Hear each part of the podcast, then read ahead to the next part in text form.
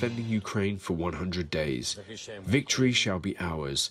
Glory to Ukraine. 乌俄开战届满百日，乌国总统泽伦斯基亲自走上首都基辅街头，州上总理舍米加尔以及总统幕僚叶尔马克等政府要角以自拍的方式高喊“乌国必胜”。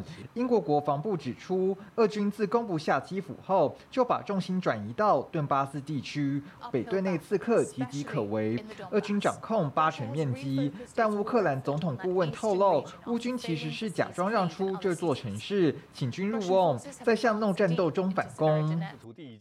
好，俄罗斯跟乌克兰战争已经进入百日，今天出现了一个让我们觉得戏剧化的状态。如果你记得的话，昨天泽伦斯基有说了，他说乌克兰百分之二十的国土被俄罗斯给侵占。结果你知道今天发生什么事情吗？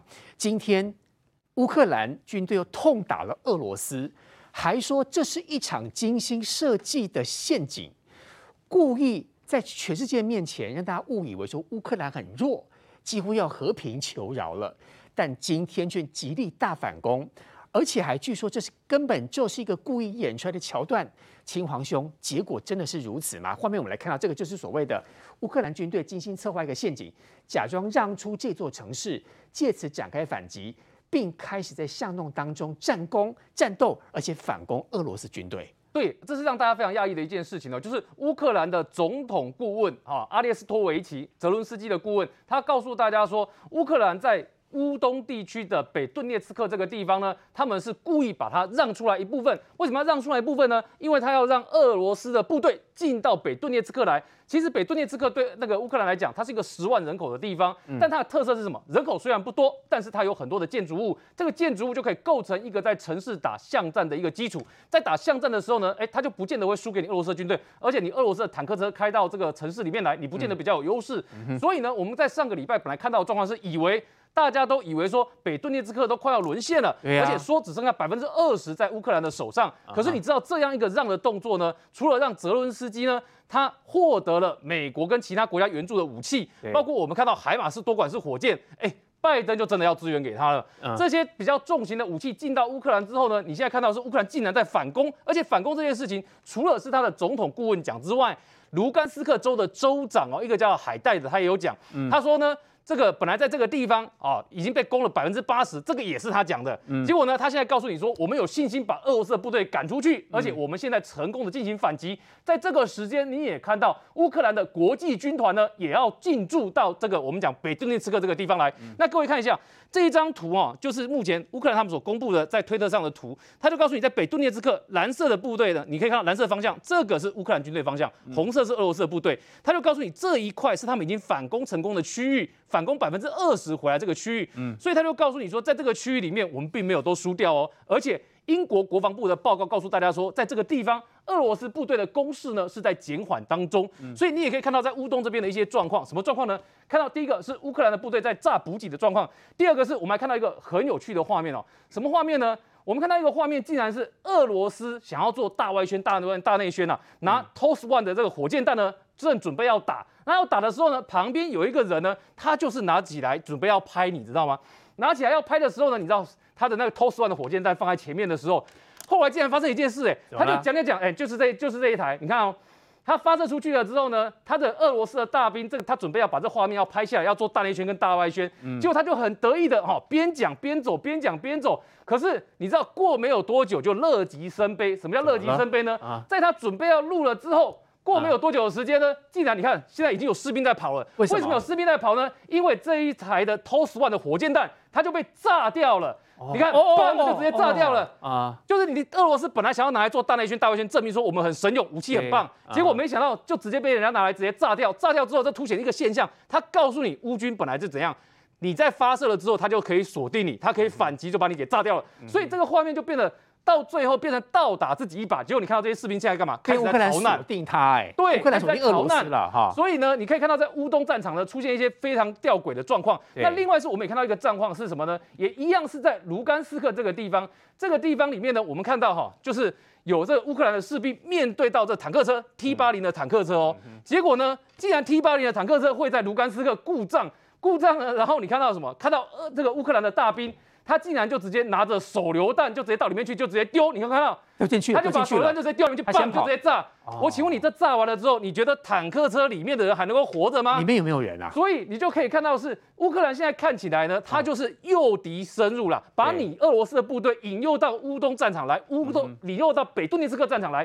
引诱进来之后呢，我用各种方式去狙杀你。对，所以你可以看到，当你的士兵被打掉越多，你的坦克被打掉越多，你的火箭弹被打掉越多的时候呢，那你俄罗斯的战力等于变相就被减损了嘛。所以你可以看到一件事情，就是这就是为什么乌克兰现在在秀给你看，这个就叫做战术，这个就叫做谋略。所以呢，你看阿列斯托维奇哦，他等于是这一段的事情发生了之后呢，泽伦斯基的顾问才发推特。还很公开发推特，我请问你，这等于是公然在羞辱俄罗斯哎！对，发推特告诉全世界，我们这个是让给你的啦，接下去我们会一个一个讨回来。所以你可以发现呢，这个乌克兰的战略呢，比我们想象中都灵活非常多。哎，乌克兰很聪明哦，请君入瓮，然后结果真的俄罗斯就中计了，于将军。这其实哈，我我我觉得乌克兰不断的在呃在战场上学到了很多的一些一些教训，然后改变战法。大家记不记得上个礼拜乌克兰打得太深了？被三面包围，然后撤出来，所以现在呢，我退，我退。大家有一种生物哈，叫蚁狮啊，我不知道有没有看过，它在深深的洞挖一个洞，然后让你掉进来，掉进来把你吃掉，吃掉之后，它再把那个洞把它布置成原来的样子，让你再进来一次。嗯哼。他会从本北顿内斯克这个城市哈，会抓好几次，用它诱敌他、诱惑他的概念。因为这是一块非常非常好的诱饵，它刚好在俄罗斯跟乌克兰交界的地方嘛，而且普丁要求一定要拿下这个城市，对，对，所以他很清楚，我只要把你消灭一部分，然后我退出去，他会再进来。啊、这叫什么？你知道吗？这叫做伏击啊！这叫做伏击。我就知道你一要一定想来吃这一块，所以我让俄罗斯这边被消灭了一点，叫做逐次消耗拒止。嗯哼，这你不要一次，你不要想一次把它吃光。我用这个北顿涅斯克城哈、哦、当成一个诱饵，让你逐次一次、两次、三次，我一次消灭你一个连、两个连、三次就一个营不见了。嗯，那因为我知道俄军一定要吃，所以我就一定放在这里用。嗯，我就退退吃吃，退退吃吃，我看你能消耗拒止你多少次。嗯，他用这个用时间把你俄罗斯逐次消耗你的战力，然后他消耗战力之后，因为乌克兰要把重点要慢慢向乌南，嗯哼，要开阔，要把整个黑海的诸港口都要开阔，想把它收回来。对，那如果在这个北顿内茨克或者是在卢呃这个乌呃这个乌乌克兰的东部这一块啊，顿巴斯地区，如果失去太多乌克兰的正规军，你乌南就没有力量打了。嗯哼，所以说他要逐次的消耗跟拒止。那刚才清煌讲那个哈，那个 TOS One 那个是镇压弹哦，那个弹是相当残忍的飞弹，那个是。打的打，他专门直接打的是，那是温压弹，砸下去，砰，会爆炸，会。你说丢到那个坦克车里面，会炸死很多人，会炸死很多人。所以我说这个温压弹哈，我很仔细的看，这是个大外宣的一个影片。然后这个家伙应该是所谓他们的文宣兵或是文宣官呐，正在很开心的自拍，说你看我们这个 TOS One 有多强，打过去之后可以消灭多少人。他还很高兴，讲的口沫横飞，连口罩都不戴，哎，他们都没有戴口罩。然后这时候突然间这些人跑。哦，我本来以为是炮击，我以为是炮击，我告诉大家不是，是在大概四百公尺之外有一个反坦克飞弹，一个兵而已，砰，干掉他。反坦克飞弹，一个兵干掉他。定他的概念，大家可以重复看，在四百公尺之外的树丛里面冒出来一点点烟，蛮准的，说实话，对，就干掉了他。那那群人为什么要跑？你知道吗？他们不知道是什么武器打的，但是已经炸起来了。哎呀，哇，爆炸，所以赶快跑。然后有的去拿机枪，有的拿，有的去拿轻武器，被打得莫名其妙的，不知道是什么东西打的。他们因为看起来真的像炮击，可是我看，哎，在火在那个草丛里面、树丛里面有一段小的黑烟，砰！哎，能够在这个大概是两公里以内，我，再讲讲一一公里内了，一千公尺之内就敢这样打俄罗斯的这样 TOS One 的这个战车，你就知道。俄罗斯他完全没有做外方的警戒，而且俄罗斯螺丝有多么的松啊！哎，对他根本就不在乎，他认为他认为他可以大外宣，表示他很安心，你知道吗？认为说，哎，嗯，没有乌克兰都被我赶走了啦。我们这次打十公里、二十公里以外的时候，不会有乌克兰的的这个部队在这里，人家就一个就把你干掉，一个人换一辆车。这个乌克兰的士兵会不会被他们给抓到？我不知道。可是就算被抓到，值得啊！一辆 TOS One，一个兵把他干掉。所以我就说，俄罗斯有的时候大外宣，你看他们真的去追，你知道，拿着机枪。他们拿机枪，坐着他们的这个民用的车辆开始去追，因为他们发现了这个兵在附近，就算抓到没有用了，就一个兵而已，就一个兵而已，换你一辆车呢。然后另外我讲到那个战车被虏获以后丢手榴弹进去哦，我觉得那辆战车乌克兰还想再用，因为乌克兰如果不想用的话，对不对？他的手榴弹是从炮管这样丢进去，T 八零还可以拿来用啊？那那台车他还会再用啊？他如果不想用，他就从炮管丢进去，整个在那个火药室炸掉，炸掉之后整个整个车就毁了啊！所以他丢到炮塔里面，那炸掉之后那还可以修啊？因为按照乌克兰哈哈尔科夫本来就是战车的工业中心，对，那很好修。通信机整套零组件换出来，零走我们自己里面的里面的油管换一换，它可以继续用啊。所以我一看到它是从炮塔丢进去，我就知道这台车乌克兰还想用啊。如果不想用了，就是直接从炮管就咕噜咕噜滚滚进去。那里面有人吗？哎，连就算有人也炸死了哦，就算也炸死，人拖出来，然后把这个车子拖回他的这个这个这个乌这个乌克兰的维修中心去，再再再用。这俄罗斯真的很松哎，你看乌克兰只要几个步兵。就可以把这个战车炸到坏掉。呃，他这台车它的履带出问题了啦，它的履带可能触雷，那那个雷可能没有很严重，可能将它扭力杆或者是履带的某个部分故障了，半故障了。对，所以他就停在原地，可能要等待救援呐。嗯，那没有人去，至少应该外面要派警戒啊。我们的战车如果抛锚哈，对，要有一个兵出来拿着机枪四方警戒。对，他倒完全不见，可能也没睡觉吧。嗯，可能没睡觉。那这这就是这死的就冤枉啊，在睡梦中就走了。对，算是蛮安详的。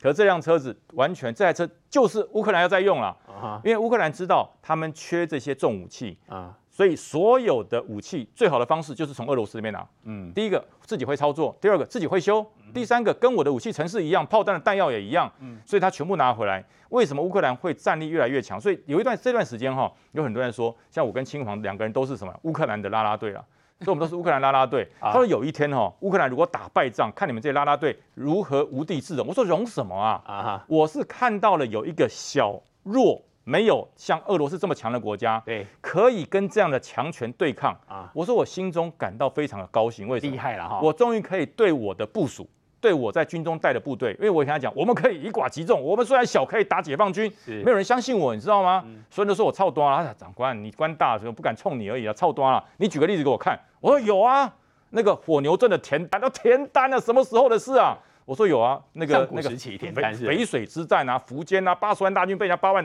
那都太久了啊！我实在举不出很多现代的例子，告诉你，这就是啊，而且乌克兰，乌克兰，乌克兰就是，所以说现在我觉得国内所有的领导军官可以抬头挺胸告诉你，你只要勤训苦练，你只要有战斗意志，再强的敌人都不是我们的对手，因为乌克兰可以，中华民国也可以。宇轩，先来一段那个喷火坦克好不好？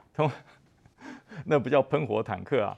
他那个坦克哈，他那个坦克是要要炸人的啦，那是要炸人，被人家丢丢东西进去。就这一段是？对对对，那那不叫喷火坦，他这个他这个车哈，他这个车其实。呃，你看是被人家打的啦，托式飞弹打的，对，是被人家打的啦。哎，这这应该是标枪了，对，标枪，标枪飞弹，标枪打上去之后，它里面就就所有的那个战车里面的炮炮弹还有炸药全部都燃烧嘛，然后它就喷火了。其实它不是喷火坦克啦，啊，那是它最后的最后吐的一口烟。哎呀，真的好惨啊！但是被人家打了。那因为俄罗斯哈，他的做法就是呃，从头到尾，从头到尾他都不做警戒。因为我我给大家再看一张图哈。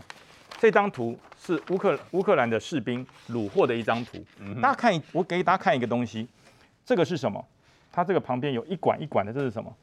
这个是炮管吗？这是烟幕弹发射器哦，这是烟幕弹发射器，左边三个，右边三个。我们呃 M1A2 左边六个，右边六个，他们这三个，OK，这三个你看哈、哦，里面没有装东西。啊，为什么没有装东西？上面盖着一个一个橡胶盖，这里面没有装东西。这应该要装，根本没装。里面要装烟雾弹，就是如果有装烟雾弹，它会凸出来一点点。对，就是说，如果战车被无人机锁定，或者是被呃炮击攻击的时候，它这个烟雾弹向左向右六发，就跟有点像飞机的干扰丝一样，砰打出去，瞬间它的周边就是烟雾弥漫。嗯哼，那它根本没有装啊。他空到，我一看，哎呦，我说怎么这这是备战的车吗？该装烟雾弹没装，没有装，没有装。那结果呢？这个这个战车也整个被乌克兰军队给收被掳获了，直接被掳获了。所以那个上面那个阿兵哥是乌克兰的军队，对对对，他怎么他怎么上他怎么来？他爬上去的，里面的人跑了，然后呢？里面的俄罗斯的士兵跑了，然后他们进去开发现这是一台空的战车啊，就把它掳获。可是我就发现，哎，为什么它的烟雾弹是空的呢？是因为他如果被人家攻击。应该是装好了烟雾弹，不是射出去，那就一个就就是一个一个像炮管一样空洞嘛。对，它这个橡胶盖子盖得好好的，表示它是空的，根本没装。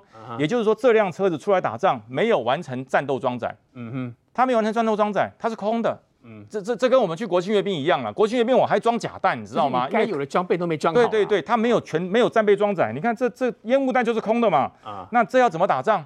这要怎么打仗？这个会不会是乌克兰的空降兵直接把这个坦克车直接收复掉？这这这这，反正就是里面是没有半个人啊，所有的俄罗斯士兵都跑光了。所以你看乌克兰士兵上去之后，连警戒姿势都没有，就表示里面轻松的不得了。对，就这台车就直接开回去了。嗯，开回去之后，但是乌克兰出来的时候就会把所有的战备装载装好。这怎么？我就说怎么烟雾弹没有装呢？烟雾弹没有装，就像什么？你知道？就像我们呃我们的这个战斗机飞上去没有装干扰丝。没有装任何的这个这个诱导弹，干扰不了任何的敌物。对，你这飞上去要干什么？你是飞上去航空展？你这开出来是要做战力展示吗？什么弹都这这烟雾弹是空的，所以我就说，为什么俄罗斯这么多战车被人家炮击，被人家坦克做猎杀？要活该应该的，那都没有任何作为。但是我每次都讲说，哎，怎么没有排烟？怎么没有打烟雾弹？哦，我现在终于知道了，那更没装，嗯哼，根本没装。所以说，这就是普京把俄罗斯的士兵当成什么？真的当成是蝼蚁啊！生命都不值钱，这是糟糕的。如果按照现在这个趋势来看的话，乌克兰的确声势又再起，很有可能这一次做了这个请君入瓮之后啊，乌克兰会绝地大反攻。呃，事实上呢，我非常赞成那么于将军跟青黄他们所说的。为什么呢？有人说我们是乌克兰的拉拉队，台湾有极少数的人是俄罗斯的拉拉队。如果俄罗斯这么那么强大的话呢，一百天了。为什么一百天了还在打？你知道吗？而且呢，只能从基辅、哈尔科夫一直退到所谓的乌东，还在打。现在乌南的利尔松啊，目前乌克兰正在打北面跟西北面哦。只要利尔松拿下来，这是乌克兰的一大胜利。为什么？因为你难得拿下一个大城市，对不对？这种战争开始就拿下来了。结果如果只要乌南，那么呃乌克兰能够拿回来的话，那是不得了的天大一件事情。那几乎就是把这个马利坡跟这个下方的克里米亚半岛掐在脖子上。那么至于刚刚说的这个呃呃这个相关的武器啊。你的坦克跟装甲车也好，不管是能动不能动也好，只要它是还可以这个等于说发射武器的，都应该有相关的警戒才对。刚刚说的那个，他们本来要大内宣的这个发射火箭增压弹，对不对啊？那旁边请问有没有人在警戒？没有。我说的警戒不是这阿兵哥在警戒啊。啊。俄俄罗斯有没有这个无人机？有啊，有，你知道吗？啊。那你明知道乌克兰最厉害的是什么？是无人机。是呃来无影去无踪的相关的单兵作战，而他们上面可能扛了一个啊，不管是标枪飞弹还是各种的反坦克武器嘛，那你本身就必须要有相关。我我们我们看戏的都懂，你知道吗？因为我们整整看了一百天了嘛。乌克兰他是非常啊非常厉害的，他非常马上会用这个天上的无人机做侦察、做做打击啊，然后呢用地上的这个特战部队呢啊做机动的这个等于说调配嘛。我们都知道，怎么会你们在战场上的俄罗斯，你们自己本身不知道？俄罗斯的武力兵器好不好？好啊！刚刚看到那个东西都是很棒的。最厉害的是什么？最厉害的是战力只有你五分之一的乌克兰，竟然可以俘虏你的坦克，了不起，俘虏你的装甲车，然后俘虏。我还记得战争刚开始的时候，把这个俄罗斯最精锐的这个全自动步枪啊俘虏了以后，乌克兰的特战部队就直接拿来用。为什么？因为俄制的武器就是乌克兰在使用的武器踢拐两战车，俄乌克兰俘虏了以后，马上就可以用。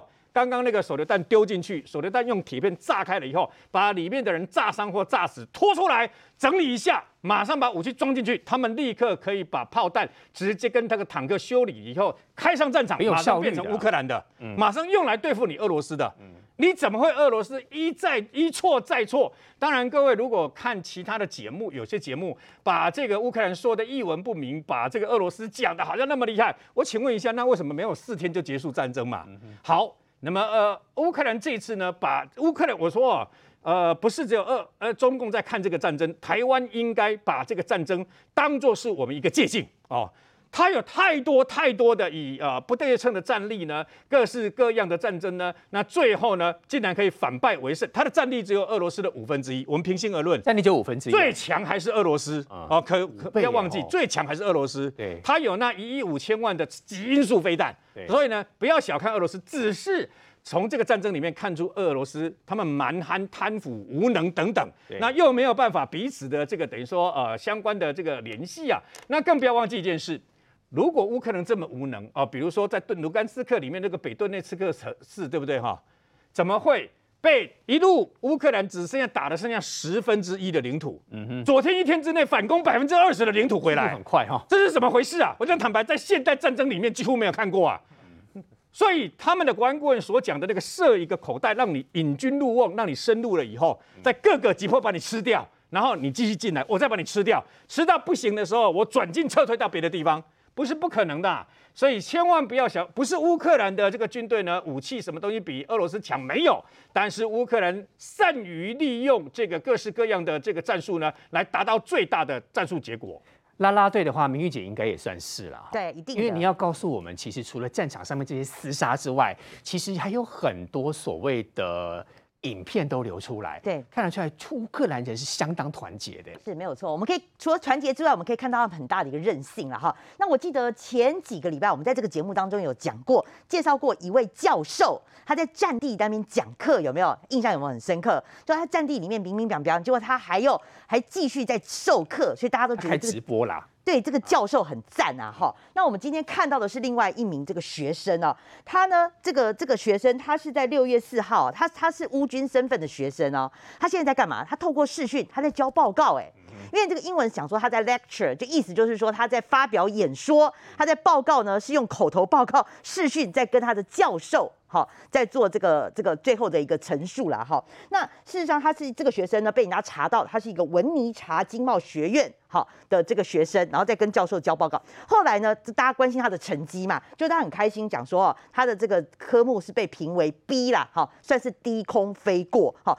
不过很多这个网友看到这个影片流出来之后呢，就就觉得说，哎，他在战地，第一个当然担心他的安危嘛，会不会他发表演说哈，介绍他的报告交到一半就说，教授你等一下，我我这个子弹。先上个膛，或者说等一下，等一下，那个俄军来了，我要先躲起来一下。没有好就对了。对，很多人是担心他的安危了哈。那另外呢，也有人认为说，哎，这个教授你也太严格了吧，在这么严苛的状况之下，你才给他一个这个这个给他一个 B 而已哈。那是不是就是说，以他这样子的一个精神啊，应该给他 A 加都不为过啊？是不是？但是也有人帮他加油打气说，没关系，虽然你现在才得 B，可是呢，如果你可以虏获一台七 T 七二的战车回来的话。保证你全部都 A 啦哈，这么厉害？对，那甚至还有人就是说，哎，这个看得出来哈，乌克兰学生在这么艰困的环境之下，还是这么勇于向学哦。他们认为说，这可以展现出来这个乌克兰的人的韧性啊。他们对于学业都这么认真，更何况他们对于这么艰困的战事啊，还是会奋战到底。所以，我们啊，就是说看到这个，我觉得我们的学生应该要嗯，怎么讲？应该更认真、更用功啦，因为人家在战事当中哈，都还不忘这个学习啦哈。我们继续来看这个战争的细节哈，于当用来看这一道这个图。听说端午节这几天本来中国的这个零零三航母要下水，但竟然没有下水啊？为什么没有下水呢？什么样的事情导致这么大的事情会不下水？传之说是因为美国的侦察机这方面搜寻资料。有可能吧？我想在全世界的这个所谓的探探索敌情的部分，如果发现真的很危险，我宁可就是不愿意让对方看到我长什么样子。原来这么容这么既定的下水的仪式，因此都延后。呃，其实如果说你的这个零零三号的航母哦，如果说真的已经做好了，呃，完成了完整的测试准备，中共这么骄傲，你根本不用怕老美嘛。他很怕吧？对，你来侦查就侦查嘛，对不对？其实我相信美国要来看中国的的这个航舰，并不是要来试探什么它的高科技，或者它有什么呃那种黑科技。我觉得美国不会不会担心这个。嗯。那中国呢，也没有什么高科技跟黑科技。讲实话，他是怕被看笑话，因为他的零零三航空母舰很烂。对，会被看笑话。为什么？呃，这艘零零三的航空母舰哈，应该是除了美国以外。制造吨位最大的啊哈，除了美国以外，美国可以制造十几万吨的。那它这一架大，它这一艘哈，大概八万到八万到十万吨，是核动力潜舰吗？呃，不是，是常规动力、哦。那真的不是很顶级的设备。叫常规动力最大，对，什么意思？最大的常规动力就是我不是核动力，对，我不是核动力，但是是所有常规动力里面长最大的。干嘛用这种文字游戏嘞？对对，就是我我是最大，可是不是核动力，就 除了核动力以外。那但是这个潜舰下下去下水有几个危机，他很怕被美国看到。第一个，你每一艘潜呃这个舰艇下水的时候，第一个它的吃水深度、排水量要很精准，要非常精准。那么呃中国的造船技术有没有到这个水准？不知道，或许有了哈。那第二就是说你要下水去测去去试航，对，第一个就是你的对下的声纳。对左右的电子防护有没有建立成功？如果建立成功了，那你的参数就足以让美国的侦察机根本搜不到你。嗯，那如果你没有建立成功，那那说句实话，美国也不会在意你了，你根本没有这个本事嘛。嗯，所以他就要保持这种神秘感。他知道美国的这个电侦机啊相关都进来了，来了对，所以说呢，我就故意保持神秘感，我就不下水。那那人家每天都在飞，你都不要下水了，你就在路上行走，拖到新疆的沙漠好了，对不对？他们新疆沙漠不是做了一艘吗？对，所以我说这就是他们心中的那个软软肋了。然后据传说他们也有那个蒸汽弹跳式的起飞系统啊，据说啊，据说据说，可是。美国也想看一看，就是你这个蒸汽弹跳的的系统到底有没有像我们的航空母舰，就是他们的核动力的做这么成熟？因为这个飞机从甲板上起飞，那因为呃中国的航舰都是翘头式的，那个头都翘起来的，就是我的飞机这样可以这样翘，可以增加它的升力。那这一艘洞洞三号哈，它是平的，跟美国的航母一样是平的。既然是平的，在最后要离开甲板的那一段要有一个 push。要有一个很强的推力，对你才飞得上去，不然一下甲板就掉下去了。就因为它没有升高嘛，升高是这样上上去，它就往上飞。那那个蒸汽的推力的那个东那个弹性的设施，它有没有研发完成？美国就想说，看看你有没有做好，因为他们一直在偷美国的的的科学的技术。那他要看看你有没有偷到。那按照这种状况，应该是还没有成功，所以他不敢下水。下了水之后，这些谜团都会解开，那解开就变笑话啦，就没有神秘感啦。所以，与其如此，干脆我就说我我就不下水，你咬我啊？对，不是咬你，赶快下水，要浮起来啊，不然不叫航母啊。我很我很好奇的地方是，明明我知道我可能会被坑，或者是那个尾巴会露出来，那我可不可以把美国的侦察机赶走啊？呃，因为赶不走啊，不但赶不走，连赶走能力都没有。最重要的是这个零零三的航母哦，你知道这个基本上大内宣跟大外宣已经好久一段时间了，哎，他就告诉你说他是做到常规动力最大，还说我端午节要下水哦，但不是核动力哈。然后他又告诉你说这个它可以有这个电磁弹射，所以它可以让飞机呢飞上去的速度变快。因为之前中国的辽宁号飞机飞上去速度不够快，所以他的意思说我这新的航母呢又大啊又可以飞上去很多的冲上天呐。所以呢这个对他们来讲呢这是一种士气的表现嘛。就可以帮大家好像打一下那个民那种我们叫做打鸡血啦啊。可是对于这个实际上来讲呢，你会发现。就是它还没有达到美军的核动力的这个标准，也不是核动力，不是核动力，也没有侦察系统。然后第二个，你你看哦，美，因为它在今年为什么它其实有点跟美军别苗头的味道？因为美军的福特号也要下水，可是美军的福特号它也要做测试，它要做爆破测试，也就是说在航母的这个周边呢爆破，然后看冲击到这个航母的时候呢，它能不能撑得住？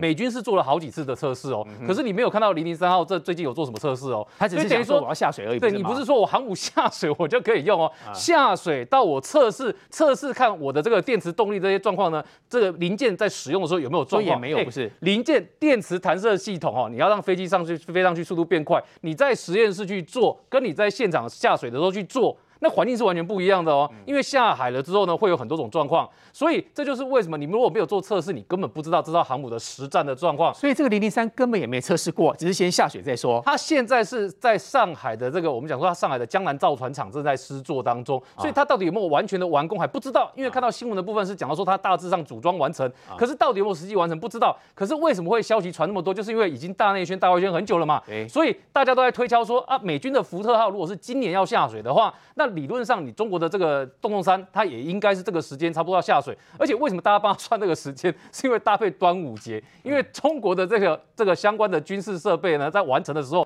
都会搭配特殊的节日出来做个庆祝的味道，所以才会有一大堆的中国网友猜是不是端午节的时间。结果后来呢，人家说这个根本不是因为什么 RC 一三五美军侦察机靠近的关系，根本就是因为它这个下水的时间，如果你挑在端午节。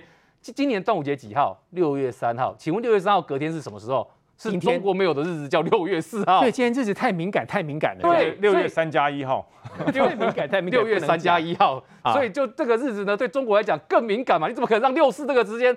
你等于下水隔一天就是六四的时间？那我问你，你的航母下水，你就只有秀这一下吗？不是嘛？所以大家在追后续报道的时候，一定会拖到六月四号这个时间嘛？你不会希望隔这个六月四号发出来的军事新闻里面还有这个东龙山的航母这么落期？这个时间你干脆什么新闻都不如不要上。所以到最后，其实很多人在推敲，不是因为 RC 一三五侦察机靠近它的原因，嗯，真正的原因是因为时间点对中国来讲，六四这个词太敏感，所以呢就不适合让它在六月四号的前后，包括六月三号这个时间出现，所以他宁可把它的时间往后延，这是比较合理的推示。稍后回来继续关心到是新北中和两岁男童过世，爸爸恩恩这阵子呢要跟新北市政府要求很多通联记录这件事情。恩恩爸爸说，他的孩子的肺炎是他传染给他的。他要想了解整个通联过程当中，他跟他的妈妈有没有尽到自己所有的力量去救自己的儿子，而为什么新北市政府没有办法把所有的通联记录给爸爸？谁对谁错？我们稍后回来。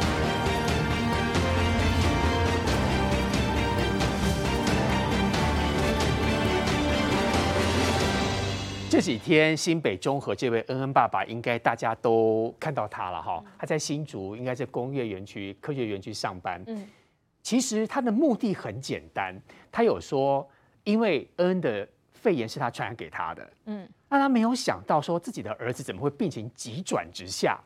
当时包括他用视讯的方式，他老婆又打电话给消防局啊、卫生局等等的过程当中，他想了解。父母亲是在过程当中有做到哪些不够完善的，导致孩子这样走去当天使？他只是想了解过程当中对自己给自己一个心安，或者给一个小朋友一个交代。但为什么新北市政府有这么多的关卡，就是不愿意配合？为什么？谁对谁错？而且在这个新闻刚发生，包含这个恩恩送医院的时候，第一时间侯友谊侯市长打电话，在四月十七号的时候跟恩恩爸爸视讯。感觉让大家都觉得说侯友谊非常愿意面对，而且积极来救治恩恩。后来包含恩恩过世之后，这个呃恩恩的爸爸在五月三十一号正式呃五月二十七号正式的跟这个卫福部还有跟新北市政府来要求这个所有的通联的过程的记录的时候，侯友谊市长也好像是五星级的市长正正直积极的面对这一件事情，都同意大家，而且甚至甚至。甚至在这个议会备询的时候，公我主料都传本本都办理啊。对。结果没有想到，为什么这几天，尤其是上个礼拜，这一整个礼拜以来，让大家觉得说这个五星级市长根本就是假面市长啊！你讲的是一套，做的是一套嘛。你六月一号的时候，当恩恩爸爸去卫福部拿到录音带的时候，媒体就问你说，那为什么新北市还没有准备好？你怎么讲的？你说我都已经准备好了。结果恩恩爸爸已经要去现场拿的时候，结果你又说，哎，我是要跟他解释，是他突然不跟我见面的，对不对？然后他说好，那我到新北市政府去跟你拿资料。你的局长、副局长收到通知之后，居然早上八点的时候一上班就把资料寄出去新竹了，这到底在干嘛？他想回避什么？会不会？是，就是说，到底？有什么见不得人的？如果你的资料都准备好，因为恩恩爸爸讲得非常清楚嘛，他要的资料是当天林太太打电话给一一九的五通电话的电话记录跟译文，一一九回拨给林太太的三通，一一九打电话给卫生局的一通，一一九打电话给双河医院的一通译文跟电话记录嘛，他讲的就是这么的清楚。嗯你如果都准备好，哎，这些资料我们。理所当然都认为说，哎，你新北市政府准备好啊？结果嘞，恩恩的爸爸说，除了林太太打电话给一一九的译文准备好之外，所有都没有，连横向都没有了。对，横向都没有，然后包含电话的语音也都没有，都不给。有译文就文。那你这样子，你新北市政府怎么好意思跟人家讲说你都准备好了？哦，你的五星级市长，你的五星级的团队。到底在搞什么鬼？Uh huh. 然后他们讲的是说，因为这里面有声纹，怕去影响到这个所谓的个人资料保护法，uh huh. 这完全是胡扯。个人资料保护法的是打电话给报案的那一个人，那个人才是需要被各自保护的。哦，oh. 你的公务人员在执勤的过程当中，有什么各自法要保护呢？不需要保护。这是第一个，第二个。Uh. 五月二十七号，恩恩爸爸就已经寄出了申请文。如果有个资保护法，为什么一九二二的电话都给了，包含语音还给这个这个这个电电子档给他随身碟，让他带回去听？为什么新北市有个资法的问题？为什么一九二二没有个资法的问题？你当然会让人家觉得你这中间一定有疏漏嘛，嗯、所以你不敢告诉大家嘛，不然一九二二为什么可以给你不能给？你有个资法的问题，一九二二就没有个资法的问题。嗯、哼。再来更让人家生气的是，他说这个东西有英文，结果被查出来。有英文，有有声纹呐，声纹会有辨识的问题吗？后来昨天不是有一个这个被查出来吗？他们在去年十二月的时候，消防局自己在自己的脸粉砖上面公布了一个十二去年十二月把那个小朋友一个国小六年级的小朋友在路上看到车祸。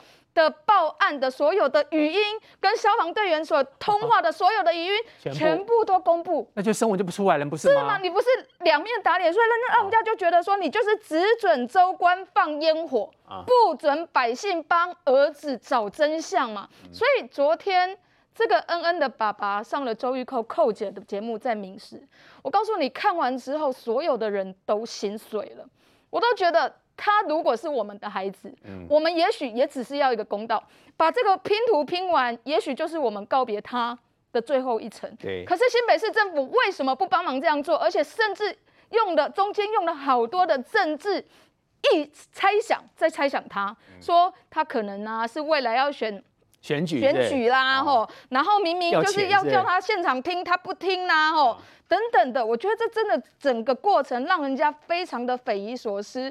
这个五星级的市长到底脑袋在想什么？而这个恩恩的爸爸在这一次之后，他他们全家人如果继续住在新北，嗯，难道不会有安全上面的问题吗？建华兄，按照议员这样说，应该有很多。不能公布，可能见不得人，或者是可能态度、可能做法不适合的地方。那如果真的有这么多细节有瑕疵东西在里面，就直接跟大家道歉不就得了吗？为什么到现在就是这样挤牙膏，一直给压力，那他可能才给一点、给一点、给一点？我合理的推测啦，就是说有一些横向联系的东西呢，讲起来太敏感。那个东西公布给民众之后呢，假设哦，比如说在这个。卫生局跟这个消防局联络的过程里面，因为你知道消防局一直一直联络不到卫生局哦，啊、在过程接通的过程里面讲了哪些话不适合播出来了之后呢，就是骂别人对不对？骂对方，骂打电话来的人那种微博。因为像里面有一段哈，就是这个一一九哈，就消防局联络双河医院。那联络双河医院呢，很有很吊诡的是哈，就在六点二十几分的时候呢，他联络双河医院第一次啊，我们给大家看一下这个资料，等于是新北市政府自己给这个恩恩爸的，也不是我们去赖他的。这个资料是什么呢？这个资料就是说，他两次跟双和医院做联络的时候，来大家看一下，这是译文是？这不是译文，这是记录。消防局的记录，消防局的记录，消防局的记录。你看，在六点二十一分的时候，他打给双这个，他因为他没有联络到卫卫生所，所以呢，消防局想说，哇，糟糕，这个人命危急啊，人命关天呐、啊，人命关天，联络不到卫生所，那我直接联络医院总可以了吧？这是对的啊。对啊，所以他联络双河医院，结果双河医院，你看哦，他主动通知双河医院是否可收治病患，但双河医院无法收治，这是六点二十一分哦。医院不愿意收。对，这是六点二十一分。可是你看哦，等到七点零五分。这个时候呢，双河医院已经被卫生局新北卫生局通知过了。然后呢，七点零五分的时候，消防局致电双河医院确认的时候，这个时候呢，患者可以收。那前后隔多久时间？前后也不过才隔了不到四十分钟的时间。哦，那请问一下，为什么前后在四十分钟左右的时间，双河医院可以前面不能收，后面可以收？为什么？那显然跟消防局因素有关嘛。但是你如果是恩恩的爸爸的话，你想不想知道双河医院当时怎么回复给消防局的？你一定想知道啊，这就是疑点啊。所以我们给大家看一下，这里面为什么对大家来说疑点重重？我请问各位观众哦，哪一个人会希望说你家有人昏迷的时候，你家有人意识出状况，他还发高烧的时候呢？这个时间点，救护车到你家需要花八十一分钟，你能来不及吗？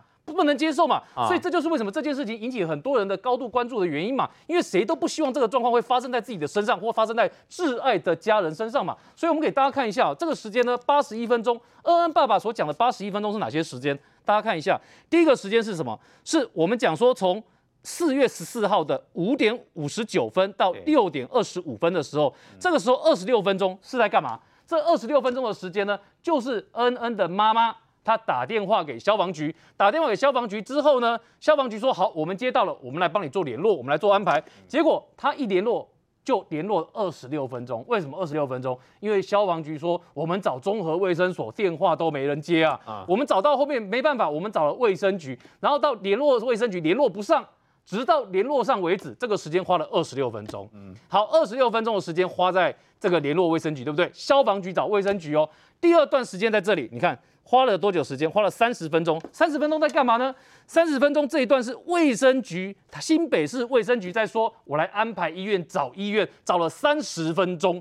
就这件事情哦。所以这个时间又花了，你看前后就五十六分钟，八十一分钟里面有五十六分钟，百分之七十都花在这两个事情上面。后面的部分是什么呢？是消防呃卫生局告诉消防局说，哦，我们确定双和可以收治了。然后消防局再打给这个双和医院说，哎，你们确认可以收治喽，你们可以收治，那我们要派车喽。这个部分就花了十一分钟，最后呢，再花了我们再看，再花了十四分钟左右，消防车呃救护车就到了这个恩恩的家里面去，所以后面有二十五分钟呢是花在这些作业上面，所以整个最不合理的就是，请问前面那五十六分钟为什么这样花掉？而且各位，前面这五十六分钟是我们讲消防局接到电话的时候，如果你把五点三十三分那个时间点算进去的话，更久。为什么？五点三十三分，因为新北市政府所公布的医治的专线。那个专线呢，打的就是综合卫生所，所以它就是一个总机，然后它再就给你综合卫生所电话，所以他们打的时候是几点的时候？是五点三十三分，所以你把五点三十三分算进去的话，要再加二十六分钟，所以前后加起来是多少？前后二十六分钟加八十一分钟是一百零七分钟的时间呢，所以等于说恩恩的妈妈是花了一百零七分钟的时间等救护车到她家里面去，所以你想想看，如果同样的事情发生在你身上，你会不会担心？会担心嘛？所以这里面哪里有问题？民众最想要担、最想要知道是第一个。这个消防局在联络这个双河医院的时候，请问为什么前面六点二十一分的时候不能收治，但是到了七点的时候呢就可以收治了？为什么？这是大家想知道的事情在哪里？但这个就需要什么？需要你新北市要公布那一段录音档或公布那一段的译文，让大家知道嘛？这是第一个，这个就是恩恩爸爸心中的疑问，他过不去的坎。第二个是什么呢？是新北市消防局，你去跟卫生局联络的时候呢，哎，要花二十六分钟哦。这二十六分钟，你知道？在礼拜四的时候啊，新北市的官员呢，就新北市消防局的专员黄姓专员跟恩恩的爸爸呢，等于他们在开会在谈的时候，恩恩爸爸就问他啊，就你们为什么要花这么久的时间？你们觉得这样合理吗？他们觉得合理，为什么合理呢？因为消防局的黄姓专员告诉恩恩爸爸说。我们跟你一样啊，我们没有其他的勤务专线呐，我们跟你打的都是同一支电话，我们很辛苦、很努力的打了很久，最后呢，终于找到卫生局了。不是有指挥中心、什么紧急电话联络系统是，是吗？所以这就是让大家讶异的地方。这个地方没有。文尧，你现在讲就是第二个问号，第二个问号就是我们心中的问号。你们不是新北应该有个指挥中心吗？你们新北当初在八仙尘爆之后，不是应该有个紧急救难的机制吗？这个紧急救难机制，各位去想一件事哦，对消防局要派救护车的单位来讲，跟谁互动应该是最多？跟卫生局应该互动最多嘛，一个管医院，一个管派救护车啊，你们应该互动很多才对啊。你们互动既然很多，你们怎么可能就只有一支电话可以通而已，没有其他方式可以通？综合亲王兄所说的，第一个没有所谓的紧急电话，第二个打电话给卫生局根本也没有人接，到底怎么回事？我们稍后回来。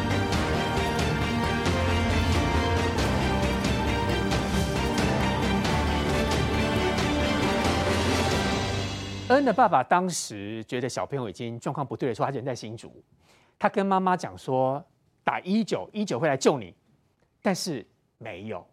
我想这是恩恩的爸爸到目前为止唯一支撑他下去一个很重大的动力。他想了解到底怎么回事，对吧？其实哈，恩恩走了以后，你说恩恩爸爸有要闹，他没有要闹，因为我我们前几天碰过面哈，我们昨天碰过面，他也就是说要给我一个理由，认为我做的是没有。违反社会秩序的，我想了解我到底有没有尽力嘛？对，因因为大家都在问他说，你为什么不叫太太坐计程车直接抱他过去，或直接带到医院去？他就说，我认为从我从我懂事开始，我就知道有问题找一一九，一一九不会抛弃我们。他就说，你再等一下。他刚才说，我现在一直在打电话，你再等一下，再等一下。后来太太等不及也在打，嗯，所以他们两个夫妻是在这种焦虑跟自责之下，现在要找一个自己走出来的路啊，不然他们走不出来啊。这个孩子是在因为父母亲相信政府公权力、相信政府救护能力的状况之下，活生生的看到他孩子走了。你说他心中会不痛吗？而且他那天拿出的那那几张译文，上面还是什么机密？有机密等级的哦。不，我我们想看都不行。他说他说对，他有他有拿一个副本，因为他到了新北市之后哈，他都已经寄出去了嘛，他就给他一份副本。他说这个副本是有机密等级的，你不可以随便给人家看哦。如果给人家看，你要负法律责任。对。我就讲哈，国家机密保护法有非常明确的规定。第一个，泄露以后足以危害国家安全的，那要要列机密等级。第二个，泄密之后会造成情报收集相关人员安全，那要列机密等级。第三个，泄密之后会造成国家重大损失的，那我请问，恩恩这些有吗？好，那国家机密保护法第五条也有规定，有四种情形不得列机密，不可以列机密哦。我念给大家听。第一个就是为隐瞒行政单位疏失，不得列机密。第二个，哈，为了限制妨碍事业公平性的，不可以列机密。第三个是什么？是掩饰特定自然人或法人不名誉事项者，不得列机密。还有最后第一、第四个就是拒绝延迟。应该提供而不公开的资料，不得列机密。所以这四个项目当中，代表了几乎都符合了。代表了全部就是不是机密，对，几乎都符合，就应该要公布。对，这是依照国家机密保护法不得列机密的哦，就应该要公布的啊。那是他的声音，那是他孩子的命啊，那是他因为相信政府而他要找到一个走出来的路，这是不是完全符合我刚才讲不得列机密的项目？那另外我再讲到。这份译文是谁核定的机密？谁核定？哎，我就讲嘛，就要追啊。它的标准在哪？这个核定，你要核定一般的密，至少要单位的局长以上；你要核等机密以上，要副市长；极机密要市长；那绝对机密那个要惩罚总统啊。所以我就说，你这些机密等级是谁核定的？那核定人出来讲，你为什么要列机密？谁故意拖延的意思在这里。而且你等于是在吓他。就说，哎，这个是有法律责任哦。你拿到之后，你不要公布哦。你公布就违反，就就违反法律规定哦。你违反经济保护法。我觉得不要用这些东西来吓百姓。恩恩爸爸没有任何政治企图，他也没有想要选什么。还有人更毒说，哦，马上又要有一个人当立法委员、当议员，这很坏哎，这真的很坏哎。今天是人家家里发生不幸的事情，你在那里加油添醋，你在那个地方煽风点火，你知不知道人家心里有多痛？如果他的孩子可以重新活过来，都不要，都不要。如果他早就知道一一九会八十一分钟，我讲，我再讲，强调一遍，这些一一九的勤务弟兄都很辛苦，他们只做一件事，叫执行任务。说他出去他就去，他不会不去。所以长官没派才是重点啊！是长官没派，是长官你没有派，否则一九。